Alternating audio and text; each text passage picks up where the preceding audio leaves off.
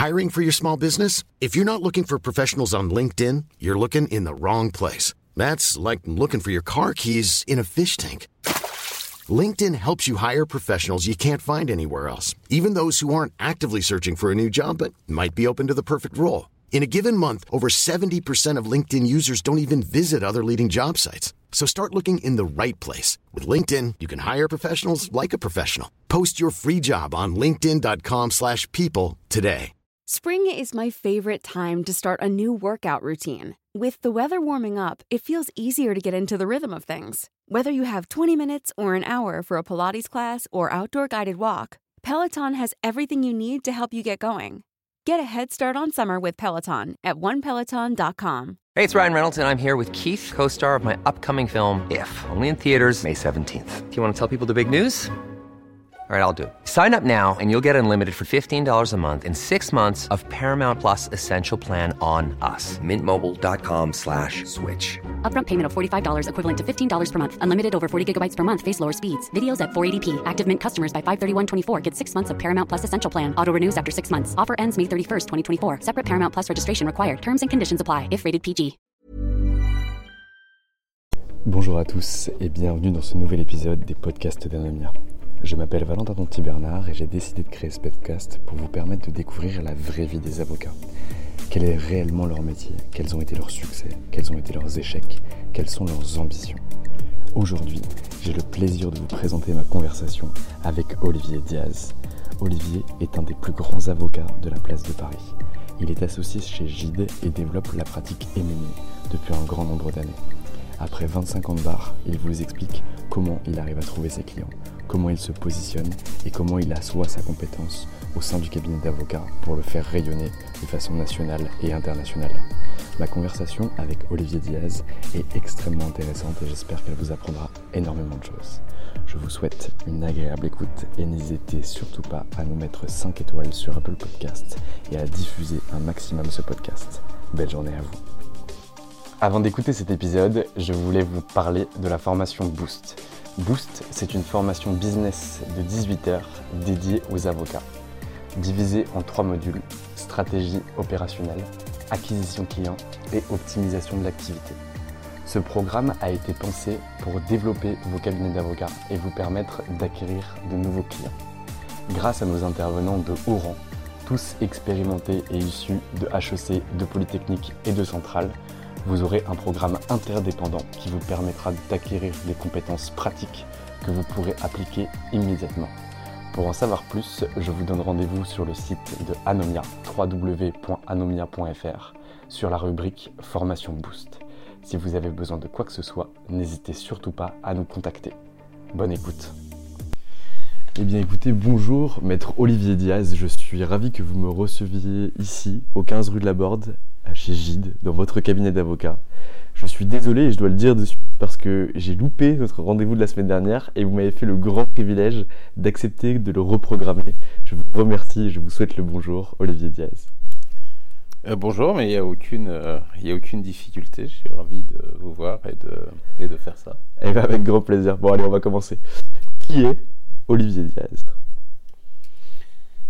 Alors, c'est une question sans doute complexe, comme pour tout le monde, euh, mais euh, peut-être on va se concentrer sur, euh, sur qui est ou peut être Olivier Diaz comme, comme avocat. peut-être ce qui est intéressant, c'est de, c'est de, d'expliquer un petit peu comment je suis arrivé à ce métier, parce que je suis arrivé à ce métier de façon un peu, un peu par hasard ou de façon un peu hasardeuse. Et depuis, j'ai quand même réfléchi sur qu'est-ce que ça voulait dire ces chemins de traverse. Est-ce qu'il y avait quand même un, fil directeur, euh, ne serait-ce qu'inconscient euh, inconscient derrière? C'est une profession que je ne connaissais pas familialement, parce qu'il n'y a pas de. Il n'y a pas d'avocat dans ma, dans ma famille, on n'avait pas de, de, de, fréquentation dans le milieu d'avocat, donc c'était vraiment un métier que je connaissais pas et qui, pour moi, quand je faisais mes études, enfin au sens de, de, de, lycéen, c'était le c'était l'avocat pour la personne de la rue, donc c'était plutôt euh, c'était plutôt l'avocat de divorce ou l'avocat de de pénal ou enfin l'avocat de contentieux. J'avais pas de j'avais pas d'idée de particulière là-dessus. D'ailleurs, je n'en pensais, à vrai dire, rien. Je n'avais ni, ni attrait, ni, ni nécessairement de curiosité. C'était, quelque chose qui n'était pas dans mon, dans mon monde. Je crois dans mon école, je ne connaissais pas de gens qui étaient dans un univers d'avocats. Donc euh, voilà, ça ne me, ça me, disait pas, ça me disait pas grand-chose. Quand, quand j'ai commencé mes études, donc, enfin un peu avant de commencer les études, quand j'ai réfléchi à, à, ce que je voulais faire, euh, la chose qui me tentait, c'était la diplomatie. Euh, étant entendu que j'avais une vision assez euh, romantique et pas nécessairement très professionnelle de la diplomatie, ce qui me fascinait dans la diplomatie, c'était plutôt la grande tradition des diplomates écrivains de, disons, entre la première et la seconde guerre, des gens comme, euh, des gens comme Morand, Saint-John Perse, euh, Giraudoux, Victor Séguin, enfin voilà, tout un ensemble de... Donc j'avais cette vision un peu de sorte de diplomate, écrivain, donc je pensais être écrivain, mais voilà, cet aspect un peu littéraire de, de, la diplomatie, c'était quelque chose qui me c'était quelque chose qui me tentait, euh, qui me tentait beaucoup. Et donc je suis rentré à Sciences Po à Paris, parce que c'était la formation naturelle pour, euh, pour être diplomate, puisque j'étais suffisamment renseigné pour savoir que pour être diplomate, il fallait faire l'ENA, que pour faire l'ENA, il fallait faire Sciences Po à Paris, etc. Euh, donc je suis rentré dans cette, euh, dans, cette voie, c'est naturellement en année préparatoire.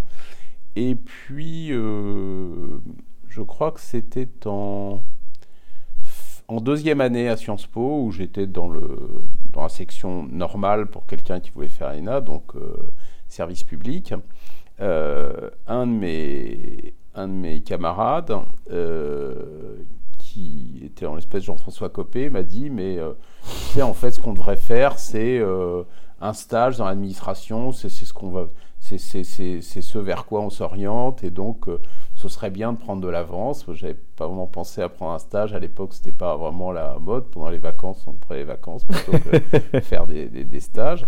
Et euh, ou sinon, c'était vraiment des stages alimentaires.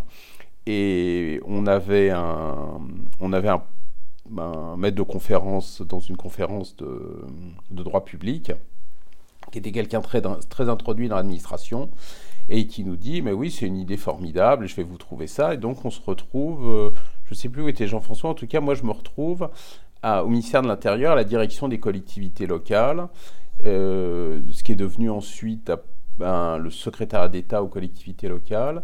Et donc je me retrouve à euh, devoir participer à l'écriture des discours du directeur, c'était Eric Juilly, qui ensuite est devenu secrétaire d'État des collectivités locales, avant de faire plutôt euh, un parcours dans la communication, dans le privé après. Et euh, j'ai vraiment été frappé par euh, l'ennui terrible qui régnait, non seulement dans ce que j'avais à faire, c'était des discours qui étaient, sur des sujets qui passaient tout à fait absurdes, et aussi sur l'ennui qui régnait dans cette, dans cette direction, et beaucoup aussi de frustration, ça, ça m'avait marqué. Il y avait des gens qui étaient très, très doués, euh, mais qui était assez mal sorti à l'ENA et qui s'ennuyait euh, terriblement là, donc ça m'a beaucoup marqué.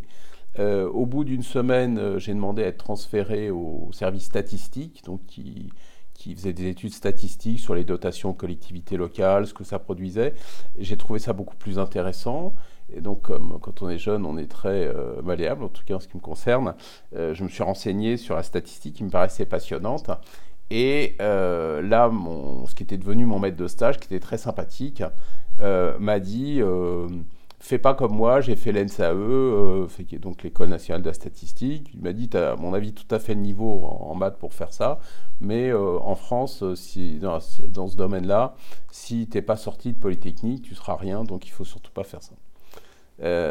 donc voilà, on voit qu'à mon époque, c'était quand même, on, était quand même dans des, lignes assez tracées. Et, euh, donc, euh, j'ai réfléchi à tout ça et je me suis dit quand même, l'ENA, c'est bien pour être diplomate quand on sort au Quai d'Orsay, mais si on rate une marche et qu'on sort dans autre chose, c'est une carrière terrible. Et ensuite, euh, j'avais parlé avec des gens à qui c'était arrivé, qui m'expliquaient toutes les démarches qu'ils faisaient, ça occupait presque toute leur journée, à essayer de se recaser dans une chose qui, qui, qui, était moins ennuyeuse que, que, que, ce à quoi aboutissait leur classement euh, naturel.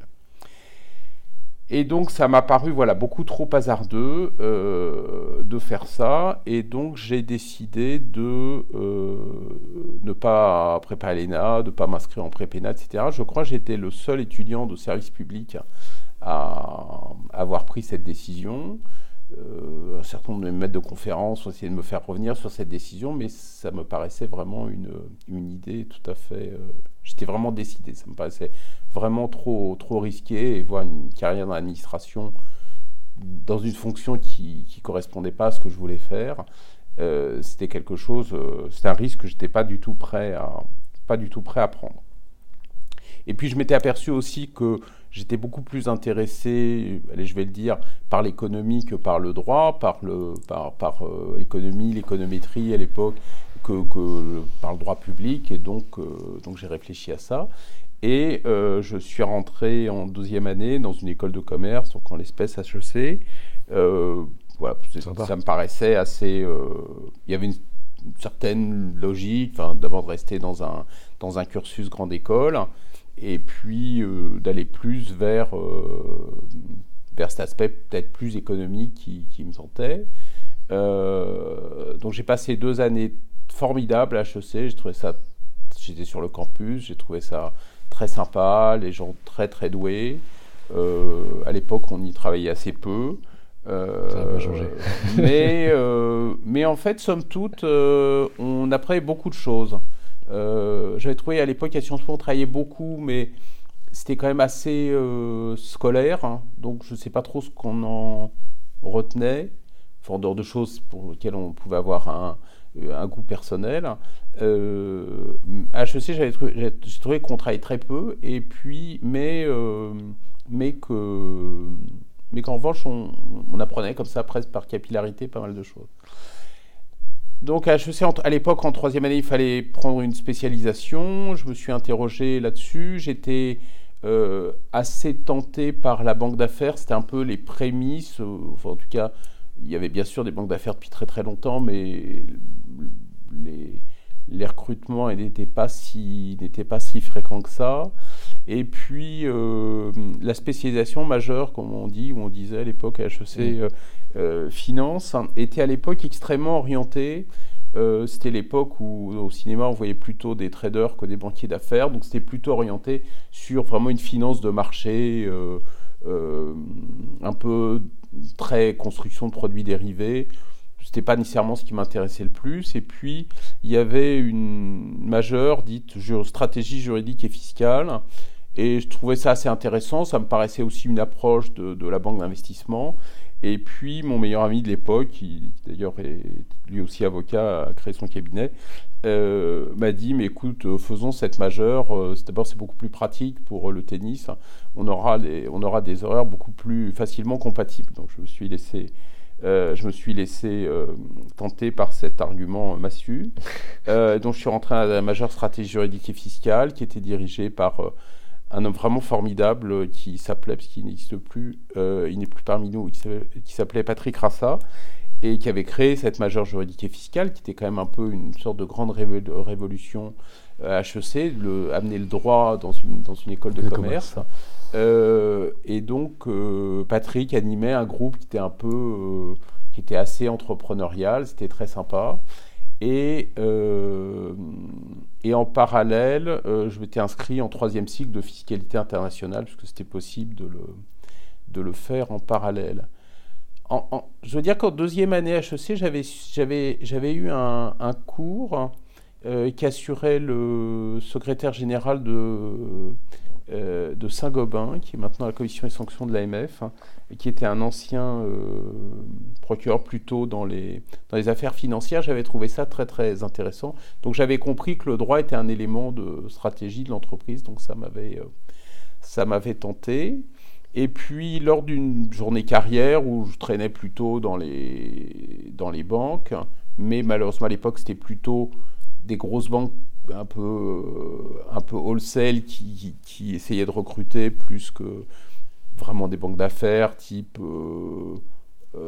type Lazare ou, type les grandes banques anglo-saxonnes. il y avait des cabinets avocats et il y avait notamment un cabinet qui à l'époque s'appelait Simeon Moquet-Bord et un de leurs associés qui était un des premiers HEC qui est devenu avocat, Daniel Hurstel, qui était sur le campus pour recruter. On a eu un très très bon contact et Daniel m'a dit mais il faut que vous veniez chez nous, ce sera formidable, etc.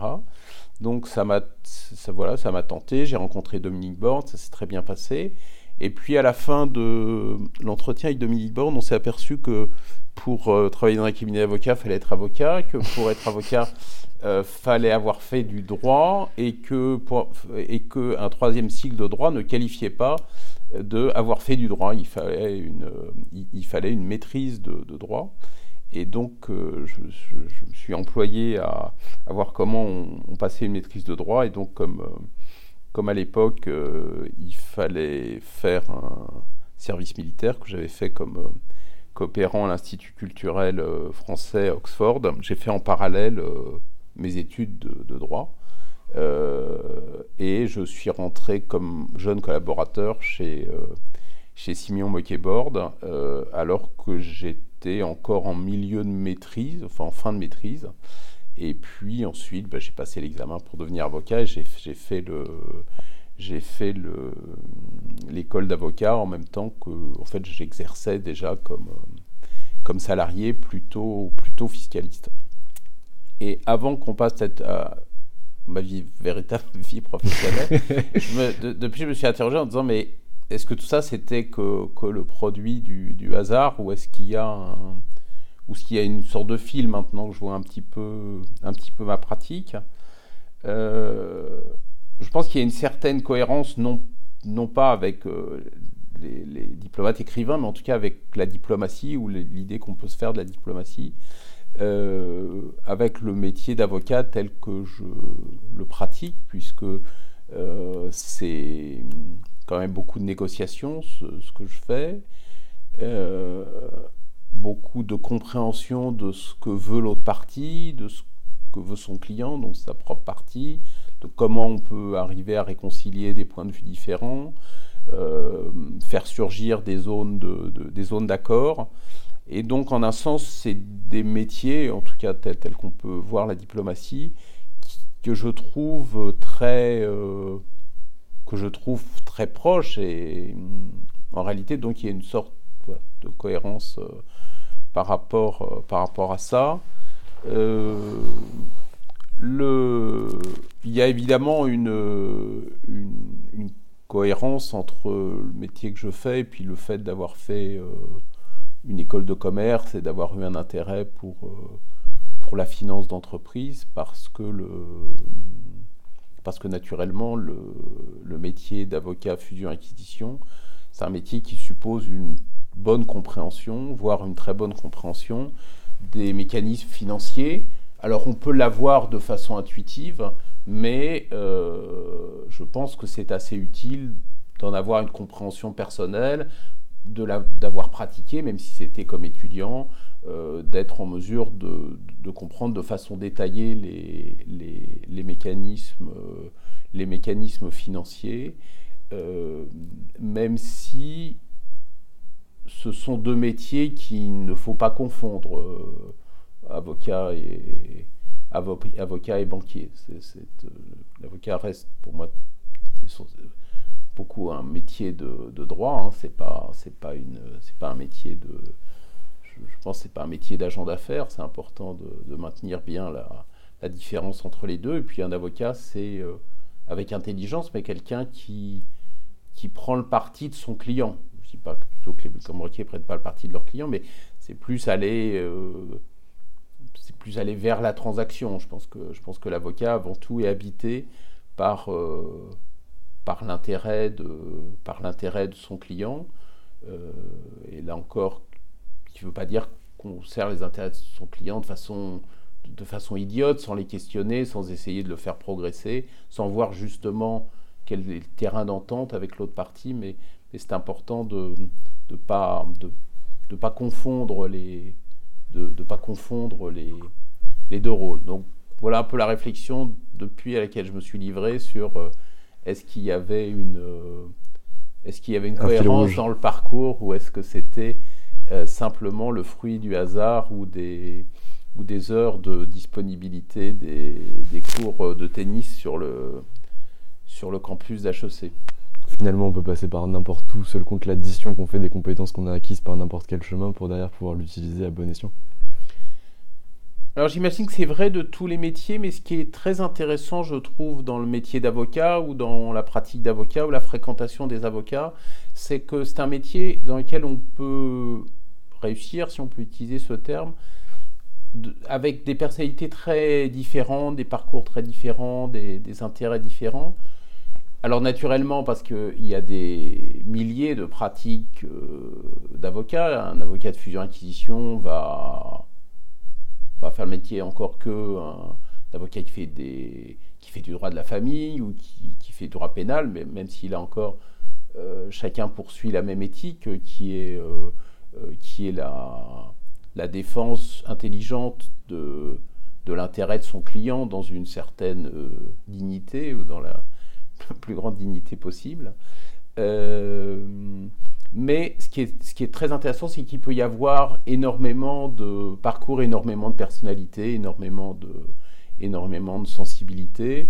Et donc mon parcours euh, exprime, je pense, euh, aussi en phase avec ma personnalité, de, deux orientations qui sont possibles dans, dans, dans mon métier d'avocat de fusion D'abord une personnalité assez diplomate qui va vers l'accord plus que plus qu'elle ne pousse vers le différent.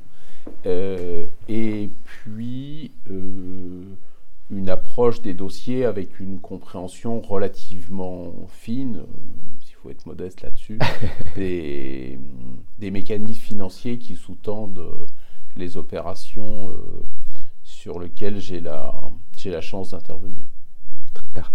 Donc si on reprend un peu et qu'on résume un peu votre parcours, Sciences Po, Volonté d'aller à l'ENSA suite à un stage en administration, mais refus grâce à un beau conseil. HEC, HEC majeur droit, droit cabinet d'avocat, école d'avocat, examen, d'avocat, école d'avocat. Et là, du coup, vous entrez vraiment dans la vie d'avocat, celle qui va suivre par la suite et que, qui va vous permettre de créer le professionnel que vous êtes aujourd'hui, même si le, parcours antérieur y a beaucoup joué également. Est-ce que vous pouvez nous raconter un petit peu ce parcours d'avocat? Entre l'école d'avocat et qui vous êtes aujourd'hui Qu'est-ce qui s'est passé? Alors, le...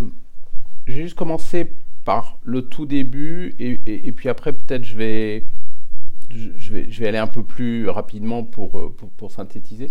Donc au, début j'ai commencé comme, euh, comme fiscaliste donc euh, chez, chez Simeon Moquet-Bord au-delà des aléas du, du, du cabinet puisqu'il y a une scission entre Simeon associé d'une part, Moquet-Bord d'autre part, euh, assez rapidement après, mon arrivée. J'espère qu'il n'y avait pas de lien de cause à effet, euh, parce que les, deux cabinets étaient très très bien, mais le cabinet ensemble était formidable. C'était d'ailleurs un, cabinet qui, était vraiment, euh, vraiment sur la pente très ascendante quand, quand je les ai rejoints. C'est quand, on arrive, enfin à l'époque, hein, maintenant les les collaborateurs qui nous, ou les collaboratrices qui nous rejoignent, c'est très différent. Ils ont fait énormément de stages, des stages très approfondis, ils sont très savants, euh, ils, peuvent, euh, ils peuvent rentrer immédiatement dans la vie de collaboratrice ou de collaborateur. Et même comme stagiaire, pour moi, ils agissent vraiment comme, euh, comme, comme collaborateurs. À l'époque, c'était, enfin, en tout cas, ce qui me concerne, c'était très différent parce qu'on avait très, on arrivait sans expérience.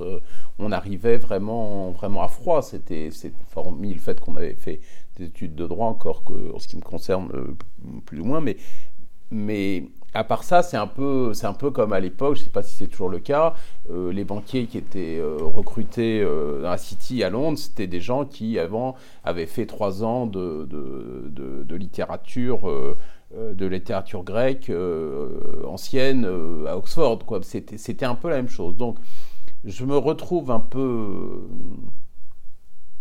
voilà, jeté dans, dans, ce métier que, que, que je ne connais pas. sortant de ma période de coopération où mon activité était intéressante mais assez peu intense sur le plan de la journée de travail.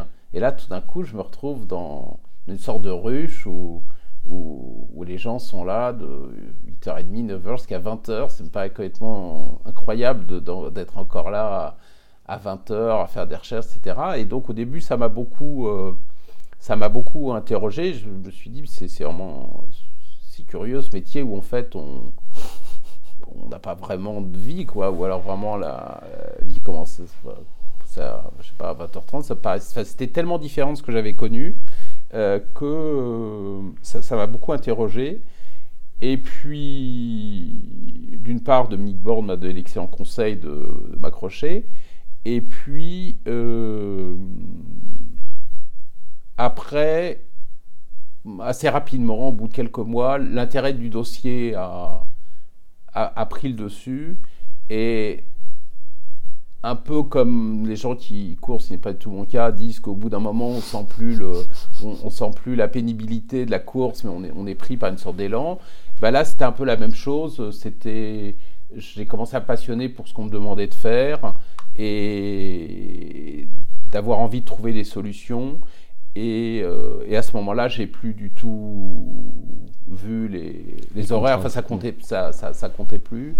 Euh, ce qui m'amène quand même à deux constatations, c'est que euh, d'une part, pour avoir envie de faire ce métier, il faut vraiment être pris par, euh, par l'intérêt du, l'intérêt du dossier, ce qui veut dire aussi, si on le met dans l'autre sens, que quand on a des collaborateurs, voire des stagiaires, il faut vraiment leur faire confiance et leur donner des choses très motivantes dès le début, même s'ils donnent l'impression de se, noyer, parce que c'est, vraiment ceux qui vont être motivés par ça, qui, vont, je pense, avoir euh, une, carrière, euh, une carrière professionnelle euh, intéressante.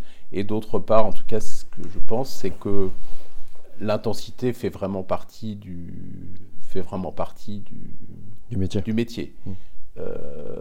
c'est pas seulement une conséquence qu'il faut accepter de supporter, je pense que ça fait partie du, de l'intérêt du dossier. Et la troisième chose, c'est que moi, ce qui a fait vraiment le déclic, c'est j'avais la chance, ça s'est fait assez vite. C'est vrai que j'ai commencé à la fin des années 80 où le métier était en pleine croissance, donc c'était, on se retrouvait euh, dans des positions euh, un petit peu actives assez, assez rapidement.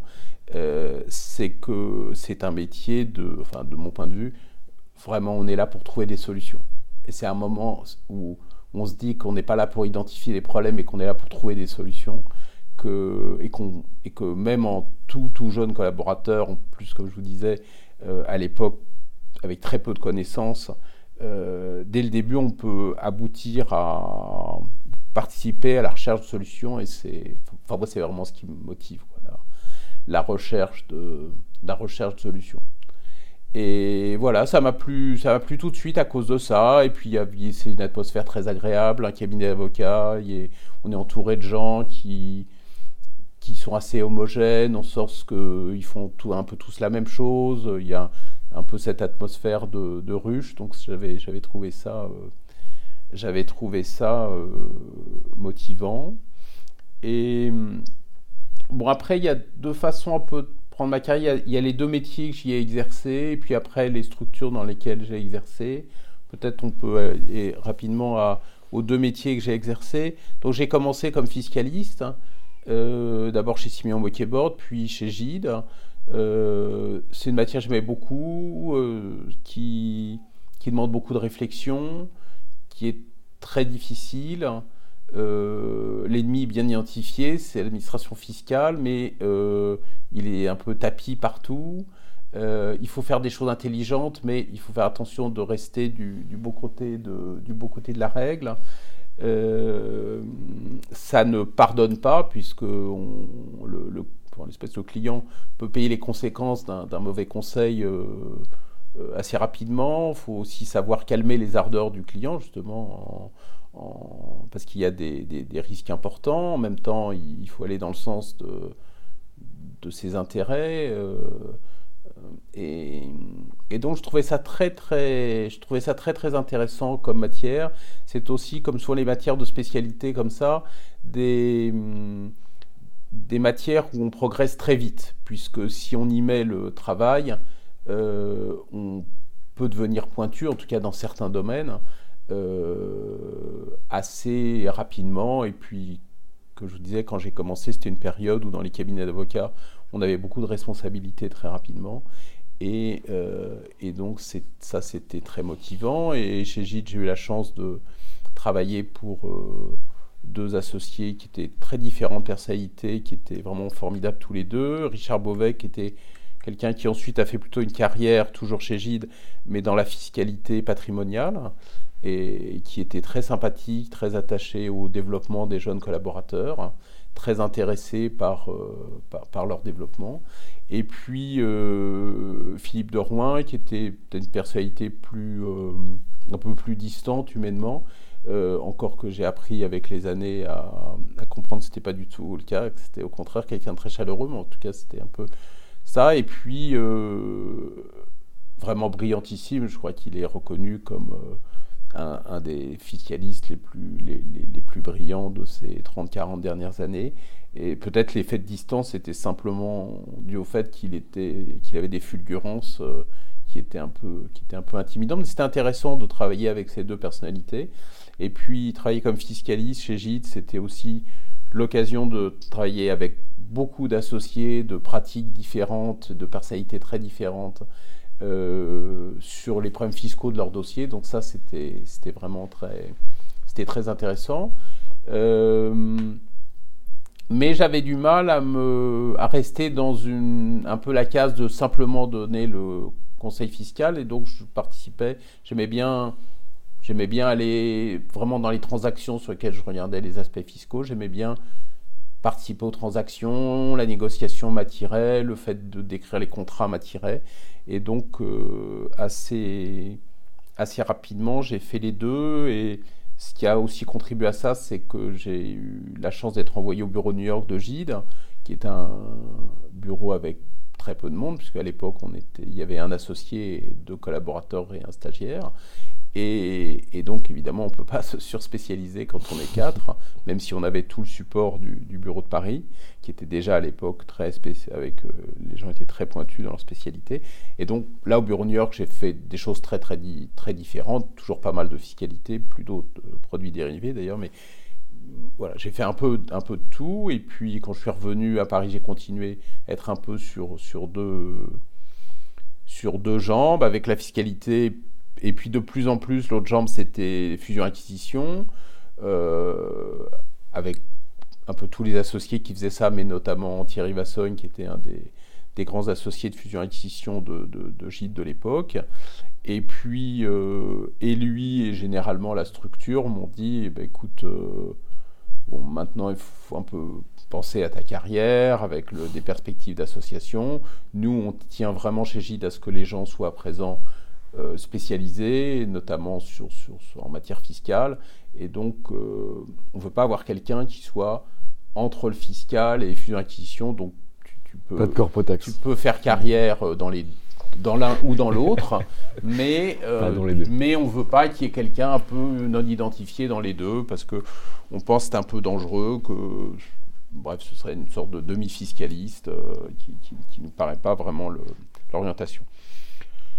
Donc j'ai réfléchi à ça et puis euh, je me suis dit que voilà, le fiscal c'était très intéressant intellectuellement, mais que j'avais un besoin d'action qui me qui m'orientait plutôt vers euh, les fusions-acquisitions. Puis j'avais une très très bonne relation avec euh, Thierry Vassogne, qui était une relation qui était très motivante puisque c'était tout de même un patron très très difficile.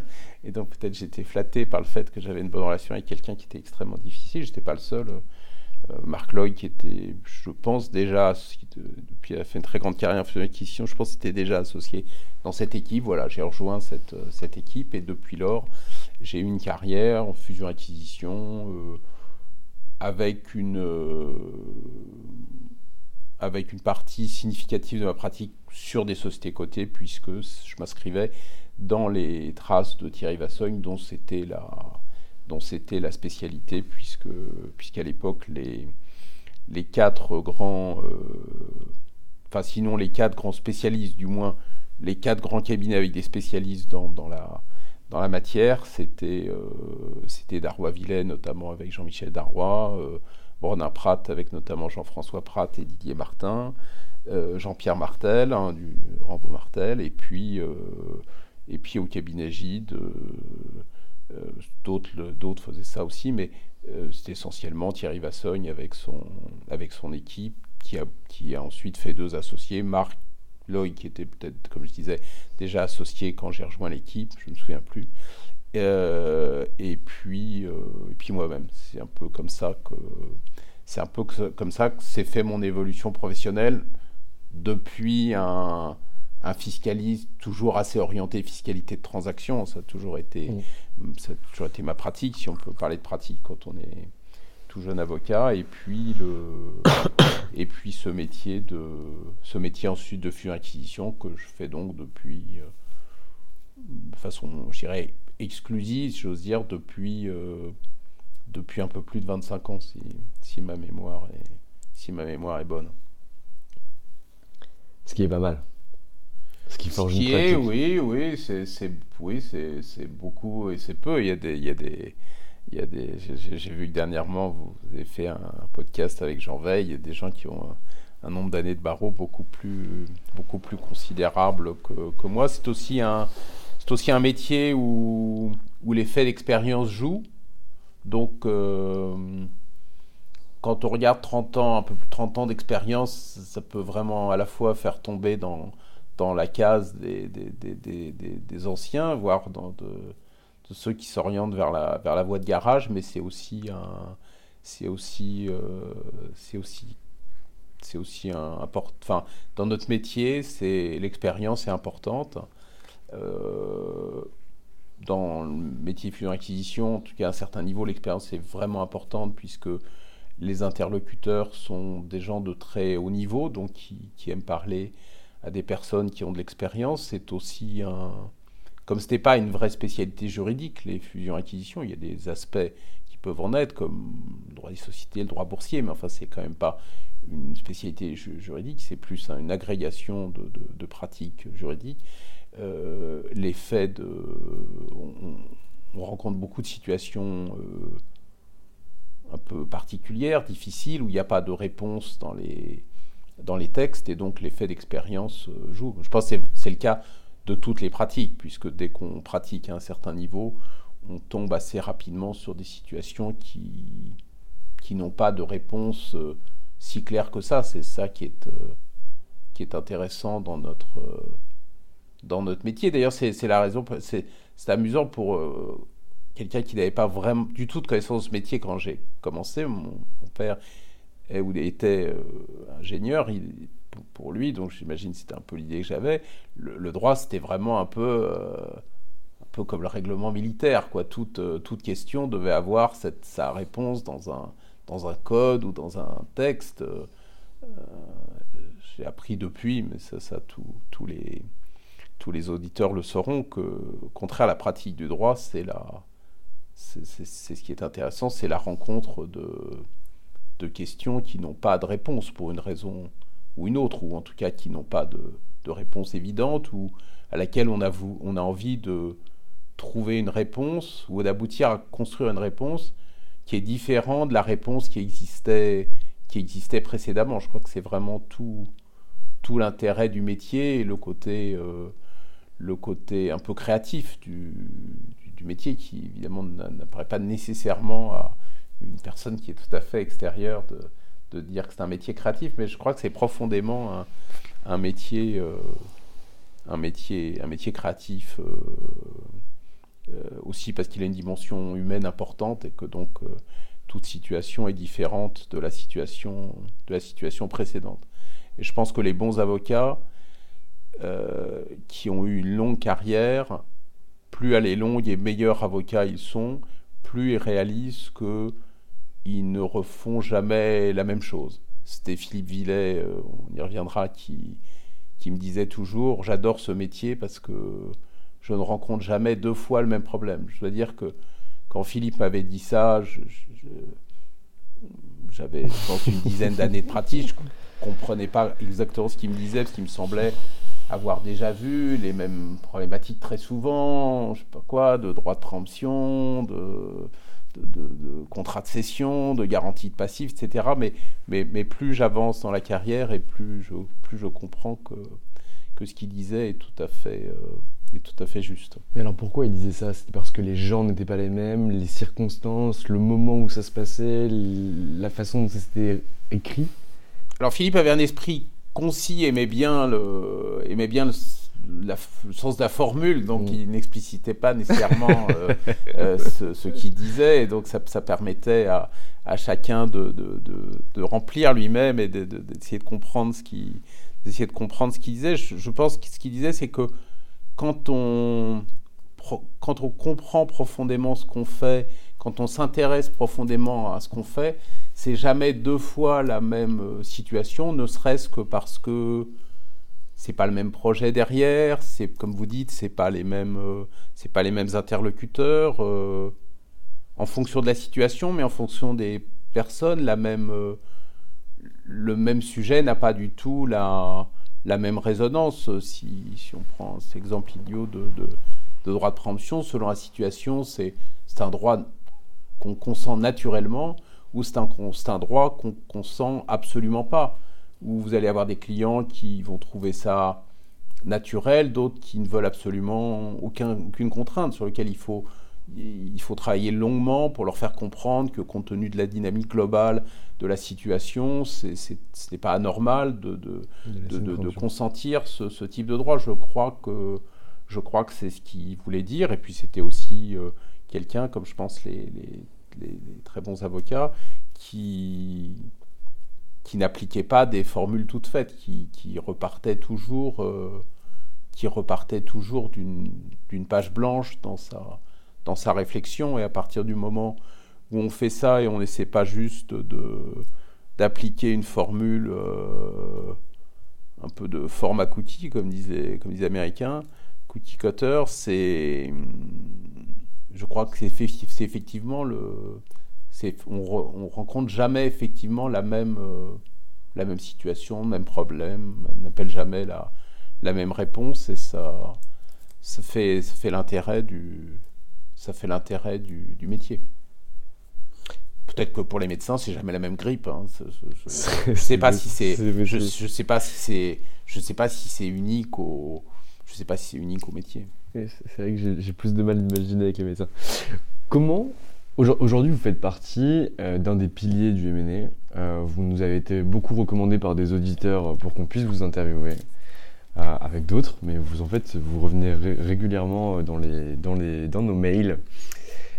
Comment on fait pour devenir une référence comme vous l'êtes aujourd'hui en M&A Comment on va chercher ses clients? Comment on impose sa pratique de marché? Et comment on se calque comme étant une référence Alors je pense qu'il y a deux, deux, types de carrières qui, pour les gens qui, qui réussissent, se, rencontrent à un moment donné. Il y a les gens qui s'inscrivent dans, dans les pas de, de quelqu'un, donc qui, dont, la carrière doit, doit beaucoup à un certain nombre de personnes. Et puis, il y a des gens qui peut-être sont plus entrepreneuriaux, plus originaux, je ne sais pas, ou qui, n'ont pas envie de ça, et qui, euh, décident de créer eux-mêmes leur pratique. Euh, dans les fusions-acquisitions de haut niveau, la deuxième optique est difficile, mais elle est, possible. Moi, je suis clairement quelqu'un de la, première catégorie. J'étais dans les pas notamment de, de deux personnes, non seulement dans l'apprentissage technique, mais aussi dans, dans, la, dans la construction d'un, je ne sais pas si c'est des clients, mais en tout cas d'un d'un réseau, comme on dit maintenant, de, de, personnes que je connais, qui ont pu ont pu me voir au travail, euh, qui sont donc euh, Thierry Vassogne dans ma période euh, chez Gide, puis post-Gide quand, quand, Thierry a décidé de partir. Et puis Jean-Michel Darrois pendant, pendant 15 ans, si ma mémoire est bonne, chez Darrois Villet, avec bien sûr d'autres personnes. Mais disons, c'est les, vraiment les deux personnes dans les pas desquelles j'ai été pour devenir professionnellement celui que, celui que j'ai. naturellement, Thierry a joué un rôle de formation plus je dirais plus évident, au sens que quand j'ai rejoint son équipe, bah, je ne savais pas ce qu'était le droit boursier. C'est vraiment. Voilà, lui, il m'a appris ça d'un point de vue, je dirais presque d'un point de vue technique. Quand, quand, quand, quand j'ai rejoint le cabinet d'Arroy, je maîtrisais ces techniques-là. Euh, même, si, même si on apprend tous les jours. En revanche, euh, j'ai énormément appris au-delà sur ce qu'était une opération, sur, euh, sur les aspects psychologiques, sur, euh, sur la construction d'une stratégie, sur, euh, sur les aspects de communication, sur, sur, le, sur l'importance de savoir gérer et le conseil et le, et le contentieux qui, qui était peut-être quelque chose d'un peu, peu moins prégnant chez, chez Thierry Vasson, qui était peut-être plus quelqu'un de, naturellement dans le conseil que dans le contentieux, alors que cabinet d'Arrois-Villet est vraiment sur les deux, euh, que parce que historiquement, enfin, notamment Jean-Michel Darrois, c'est plutôt un avocat de, contentieux à la, à la, base, et puis certains, certains autres associés, type, type Emmanuel Brochier. Et donc voilà, donc moi, ma carrière, c'est vraiment une carrière qui s'inscrit dans les pas de, de personnes qui étaient eux-mêmes des leaders et qui d'ailleurs, eux, avaient pour, pour revenir sur les deux voies, avait suivi deux voies très différentes, même si c'était une génération d'avant par rapport à moi. Thierry Vassogne était lui-même quelqu'un qui s'était, à ma connaissance, euh, développé dans les traces de Jean Loirette, mm. que j'ai à titre personnel très mal connu.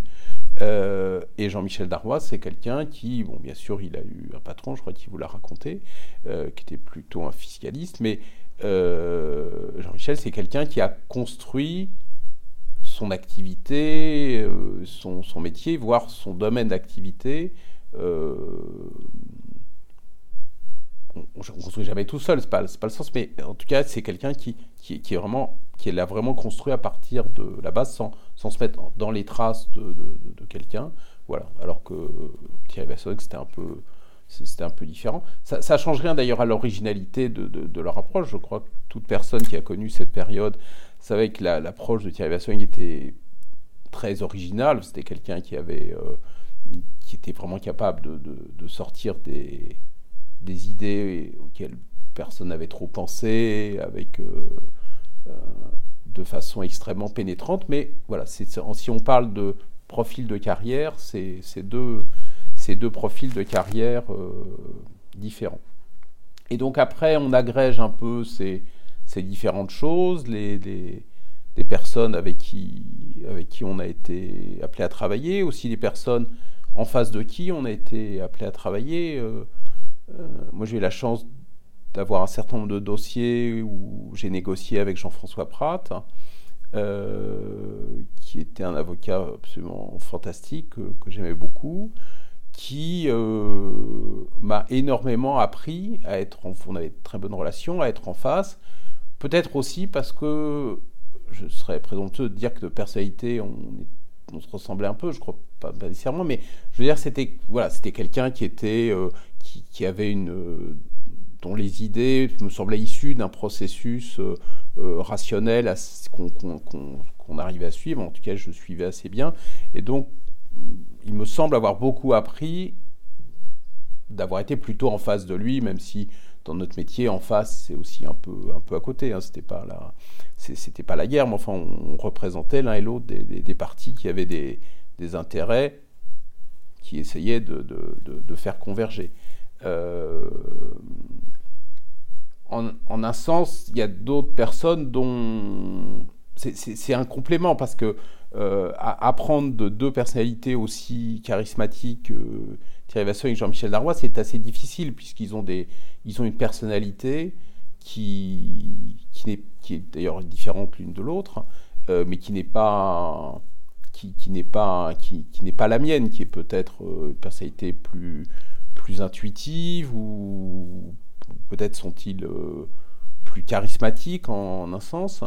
Euh, ou plus charismatique, c'est sûr. Euh, mais voilà, je pense qu'on apprend d'un nombre, d'un nombre important de personnes. On apprend aussi de, de gens qui sont pas vraiment dans votre qui sont pas vraiment dans, dans votre pratique. voilà, c'est comme je disais, le métier fusion acquisition, c'est vraiment un métier, je pense, d'agrégateur de contenu. C'est essayer de comprendre quels sont les, les, problèmes qui sont susceptibles de se mettre en travers d'une opération, bien comprendre quel est l'objectif du client dans son opération et essayer de l'aider à la faire euh, atterrir, enfin en tout cas sur les, sur les sujets juridiques euh, et fiscaux. Et donc ça suppose d'avoir une compréhension assez large de ces sujets, d'abord des sujets juridiques, euh, puisqu'il y a des aspects de droit de la concurrence, de droit fiscal, de, droit social, de droit financier, mais aussi euh, plus largement comprendre euh, les enjeux politiques, comprendre les enjeux de communication, comprendre les enjeux humains, comprendre bien sûr les enjeux financiers comprendre, même si ça c'est plus, plus difficile, le, la logique industrielle de quelque chose. Ça, ça pour un avocat, c'est, me semble-t-il, plus difficile. On en a une compréhension peut-être plus, même si on connaît bien son client, peut-être plus, plus superficielle, peut-être, euh, enfin en tout cas, me semble-t-il, plus selon ce que le client veut, bien nous en dire. Mais, mais voilà, c'est une, c'est une approche plus, c'est une approche vraiment assez assez global et, c'est aussi, euh, c'est aussi ça le, métier. D'ailleurs, il y, a un métier qui m'a toujours fait rêver depuis, qui était, le, qui était le métier d'architecte. Et en un sens, un avocat de fusion-acquisition, c'est aussi, peut-être tous les avocats, mais en tout cas fusion-acquisition, c'est vraiment un métier d'architecte ou de, ou de chef d'orchestre. C'est un, ce sont des comparaisons qui sont pas euh, qui sont qui sont pas complètement impertinentes. C'est-à-dire que si on prend un chef d'orchestre, alors souvent, peut-être comme moi avec le fiscal, ils ont une formation d'origine, parfois un peu, parfois un peu marginale par rapport à l'orchestre. Je crois qu'il paraît qu'il y a des chefs d'orchestre qui faisaient du triangle, ou, etc. Même si beaucoup étaient plutôt pianistes, mais euh, et donc c'est pas des c'est pas des gens qui seraient capables d'être violon soliste en même temps qui seraient capables d'être clarinettiste soliste en même temps qui seraient capables d'être euh, oboïste soliste ou violoncelliste etc mais ce voilà ils, ont la partition ils veulent la faire aboutir ils ont une vision de, de, de comment doit sonner la partition. Et euh, ils ont la chance en tout cas pour les meilleurs d'avoir un orchestre fantastique euh, et, de faire travailler tous ces gens ensemble pour que pour qu'un son en sorte. Euh, je pense que c'est une comparaison très intéressante, la, la comparaison avec un, chef d'orchestre, même en termes de gestion humaine, c'est une comparaison intéressante parce que un chef d'orchestre, c'est quelqu'un qui doit à la fois faire ressortir l'ensemble. S'il se perd dans les détails de la partition, on ne va pas bien comprendre l'ensemble. Mais euh, si euh, il ne fait pas assez ressortir les détails de la partition, bah, ce sera une vision un peu euh, un peu de, de, de, la, de la partition. Je, pense que c'est quelque chose qui est. C'est une comparaison à laquelle euh, je pense qu'il est intéressant de, de penser de, de, ci, de là. Et aussi en termes de gestion d'une équipe, c'est un métier où, où, les gens ont des très grosses personnalités, euh, où ils aiment bien être mis en valeur, et en même temps, il faut que ce soit au service d'un projet collectif. Donc, euh, quelqu'un qui, dirige une équipe, et parfois un associé de fusion-acquisition va être appelé à diriger une équipe qui va au-delà de, la sienne. C'est à la fois quelqu'un qui, sait faire émerger des grands solistes et qui sait leur rappeler que ce sont vraiment des grands solistes et pas que des membres d'un orchestre, mais qui sait aussi les faire travailler ensemble et à la fin, euh, et à la fin permettre à l'auditeur, certes, d'avoir entendu des voix individuelles, d'avoir compris que c'était des, des, des, voix individuelles exceptionnelles, mais d'avoir avant tout fait, euh, fait atterrir une vision un peu, un peu, un peu globale. Donc voilà un peu comment voilà un peu comment on, comment devient ça. Alors après, euh, après vous allez me dire, mais euh, c'est un peu paradoxal ce que vous dites puisque euh, vous, avez été à la fois dans les dans les traces d'autres avocats et en même temps vous en êtes vous en êtes parti. Euh, je pense que le, un autre paradoxe du, du métier d'avocat, c'est que c'est un métier où le collectif est important, mais c'est un métier où, je pense, pour le faire à, un certain niveau, voire avec un certain plaisir, il faut avoir l'envie de, de faire porter sa voix individuelle. En tout cas, c'est un peu ça. Il faut avoir envie d'être celui qui porte le conseil au client, hein, ce qui en toute humilité, puisque ce n'est qu'un conseil. Et voilà, j'avais cette envie de, faire porter une, une, voix personnelle. Euh, le, le, fait de rejoindre le cabinet d'Arrois m'a permis de faire davantage entendre ma voix personnelle que, que lorsque j'étais plus jeune dans, dans, l'équipe de Thierry Vassogne. Et puis, j'ai senti un moment le besoin de, de faire entendre entendre ma voix de façon, euh, je dirais, encore plus personnelle. C'est, c'est un peu, si on résume, c'est un peu comme ça que, que je vois un peu ma, ma carrière et où, et, où j'en suis. Euh... Mais comment est-ce qu'on comment on sent que c'est le bon moment justement pour sortir de ces traces Parce que vous nous avez expliqué que c'était finalement votre type d'avocat, vous étiez vous suiviez les traces pour cultiver votre pratique.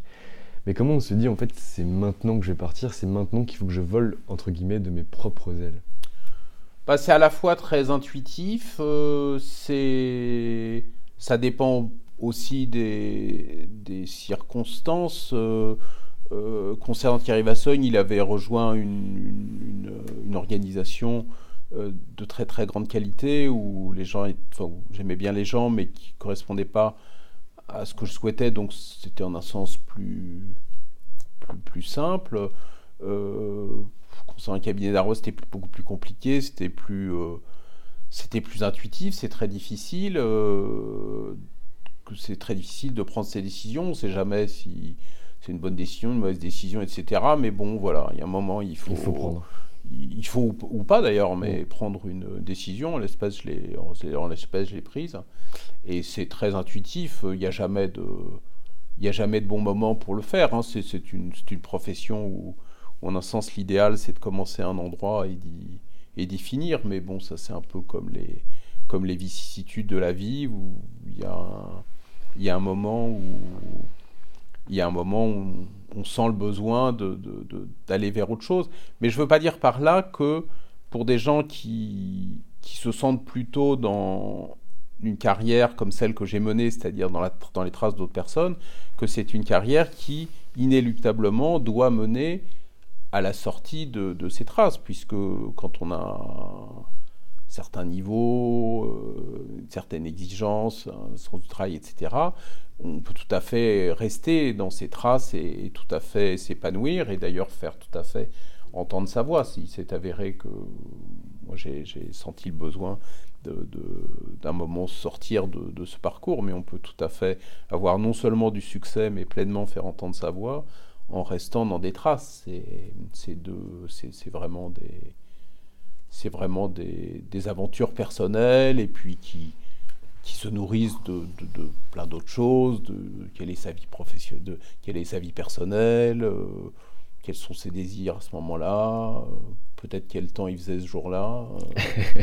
voilà, c'est comme tout c'est comme toute décision de la vie. Je pense pas des, je pense pas des décisions qu'on qu'on doit planifier. Dans certains cas peut-être, mais en l'espèce non, parce que comme je vous le disais, on peut avoir une carrière très pleine, très réussie, compris à titre très individuel en restant dans les, dans les, dans les traces de quelqu'un.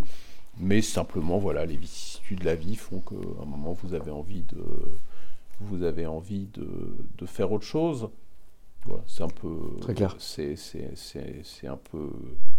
Euh, c'est un peu ça. À présent, j'ai la chance d'avoir euh,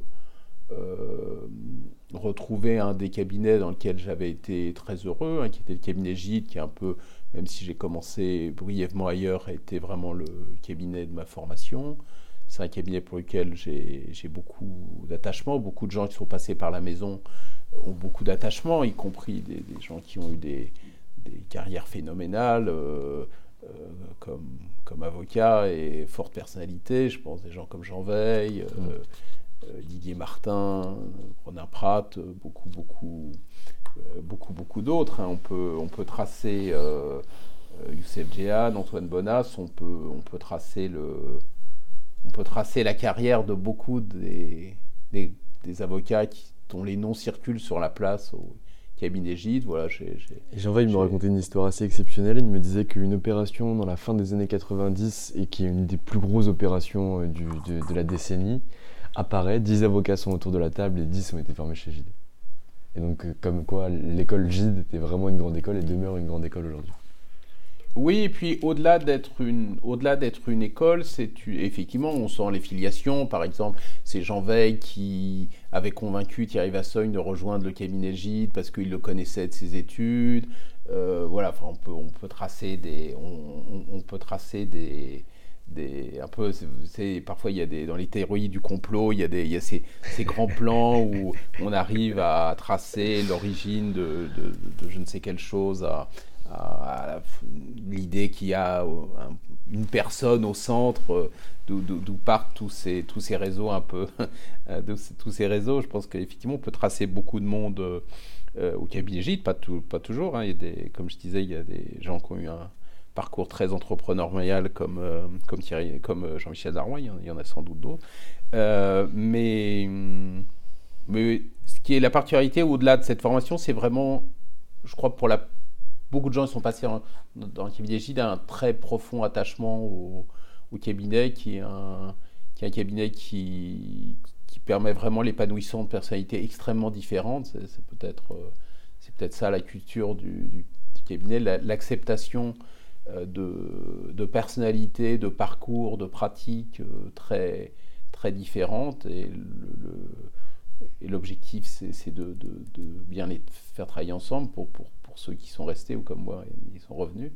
Euh, j'espère être euh, montré l'exemple pour euh, plein d'autres avocats de talent qui ont quitté le cabinet et qui, voudraient y revenir. Mais, mais le, voilà, je pense que c'était aussi, c'est aussi un aspect, un aspect très motivant pour moi parce que comme je vous disais, il y a dans le métier, il y a vraiment cette, cet aspect assez compliqué mais riche de compliqué et riche de de du, du, côté individuel et du côté, euh, et, du côté, euh, et du côté collectif. Puisque c'est un métier, je dirais, nécessairement collectif. Je pense que même l'avocat qui pratique tout seul, y compris maintenant grâce à la technologie, sans même une assistante, ça reste un métier collectif parce que euh, l'avocat c'est comme l'acteur, il n'est rien comme l'acteur n'est rien sans le metteur en scène, qui peut-être n'est rien sans le producteur, euh, l'avocat n'est rien sans le client.